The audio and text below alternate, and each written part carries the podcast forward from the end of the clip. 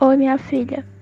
Eu sei que às vezes você acorda aflita, com uma tristeza enorme que não cabe no peito, sem saber o que fazer, sem conseguir pensar em uma solução para todos os seus problemas.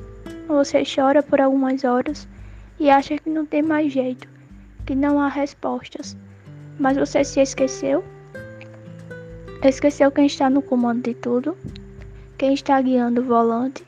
Quem te livra de todo o mal?